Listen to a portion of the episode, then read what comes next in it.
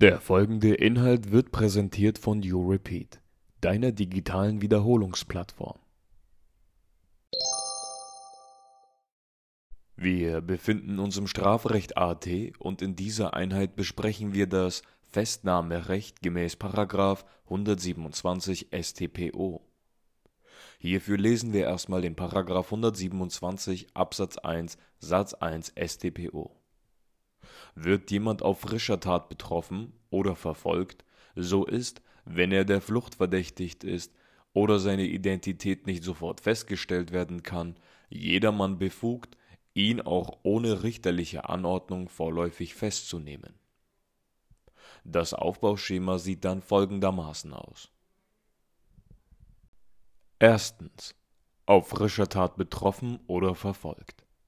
Wir brauchen also eine Festnahmesituation.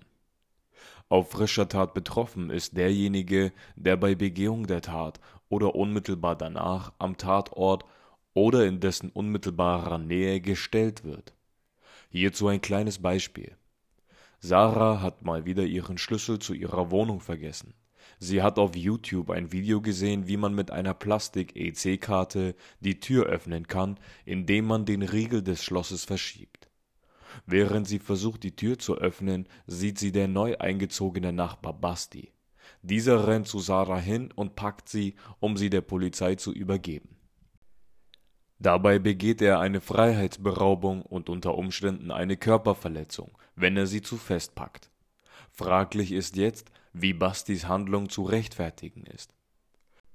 Hier existiert ein Spannungsverhältnis, weil die Sarah eine allgemeine Handlungsfreiheit gemäß Artikel 2 Absatz 1 Grundgesetz hat, aber von der Allgemeinheit eine Zivilcourage gefordert wird.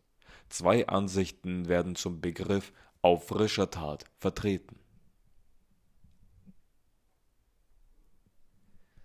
Die eine Ansicht verlangt eine tatsächlich begangene Straftat (vgl. § 11 Abs. 1 Nr. 5 StGB). Diese Norm besagt, dass im Sinne dieses Gesetzes eine rechtswidrige Tat nur eine solche ist, die den Tatbestand eines Strafgesetzes verwirklicht. Hiernach wäre Basti also nicht gerechtfertigt, weil tatsächlich wollte die Sarah in ihre eigene Wohnung gelangen also liegt hier gar kein Hausfriedensbruch gemäß § 123 StGB vor. Diese Norm schauen wir uns in einer anderen Einheit genauer an. Zudem gibt es alle Definitionen hierzu bereits in unserer Strafrecht-Definitionssammlung. Der BGH verlangt lediglich einen dringenden Tatverdacht, weil eben Zivilcourage gefördert werden soll. Anderenfalls würde niemand mehr einschreiten aus Angst, dass er selbst eine Straftat begeht Hiernach wäre der Basti also gerechtfertigt. Solange man beide Ansichten gegenüberstellt, ist im Ergebnis egal, welcher Ansicht man folgt. Klausurtaktisch ist es natürlich cleverer, eine Rechtfertigung zu verneinen, um die Schuld noch zu prüfen. Andererseits kann man auch die Rechtswidrigkeit bejahen und danach trotzdem die Schuld prüfen. Es kommt hierbei mehr auf den Sachverhalt und den Korrektor an auf frischer Tat verfolgt ist derjenige, der sich bereits vom Tatort entfernt hat und sichere Anhaltspunkte auf ihn als Täter hinweisen und die Verfolgung seiner Ergreifung dient. Zweitens Festnahmegründe. Der Grund für die Festnahme ist entweder ein Fluchtverdacht, also wenn der Basti denkt, die Sarah will abhauen und sich somit der Strafverfolgung entziehen, oder die unmögliche sofortige Identitätsfeststellung. Bei der Festnahme zur Identitätsfeststellung muss die Sarah Angaben zu ihrer Person verweigern oder sich nicht ausweisen können. Flucht ist jedes Verhalten, mit dem sich der Täter der Strafverfolgung entziehen will. Drittens Erforderlichkeit und Verhältnismäßigkeit der Basti muss eine Festnahmehandlung vornehmen, die die Strafverfolgung ermöglicht. Die Sarah an ihrer Haustür K.O. zu schlagen, wäre absolut nicht mehr verhältnismäßig.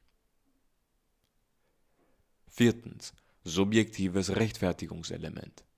Der Basti muss außerdem in Kenntnis der Festnahmesituation handeln und die Absicht haben, den Täter der Strafverfolgung zu übergeben damit sind wir am Ende vom Aufbauschema.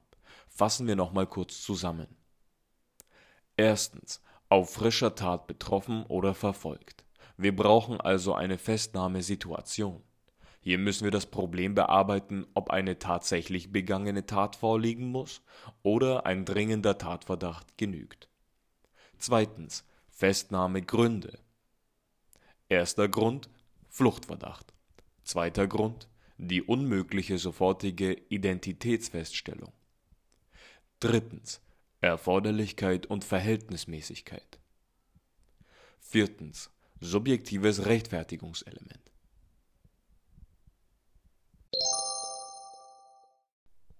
Danke fürs Zuhören und weiterhin viel Erfolg beim Wiederholen.